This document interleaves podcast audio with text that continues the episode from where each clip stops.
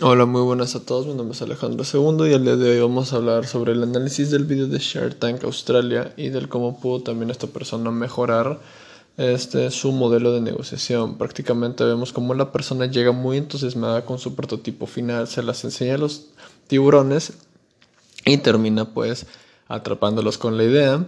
Al momento de hacer la negociación vemos también cómo la persona empieza a tener ciertos índices de ansiedad. ¿Por qué ansiedad? Porque estaba algo indeciso y también algo presionado por los tiburones, el cual no sabía si le salía rentable dar tanto de su empresa a estas personas, pero también esta persona estaba buscando pues cierto contacto también en Estados Unidos, ya que esta persona pues se veía que iba dirigida al mercado estadounidense.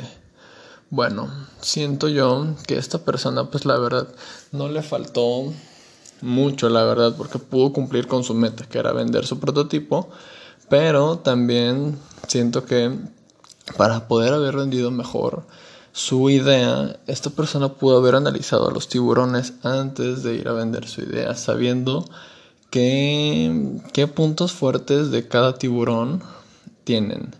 O sea, prácticamente a qué punto atacar y cuál sería el foco que atraería pues de mejor manera la, la, la atención de cada tiburón y pues por ese lado atacar y así poder tener un mejor inversión.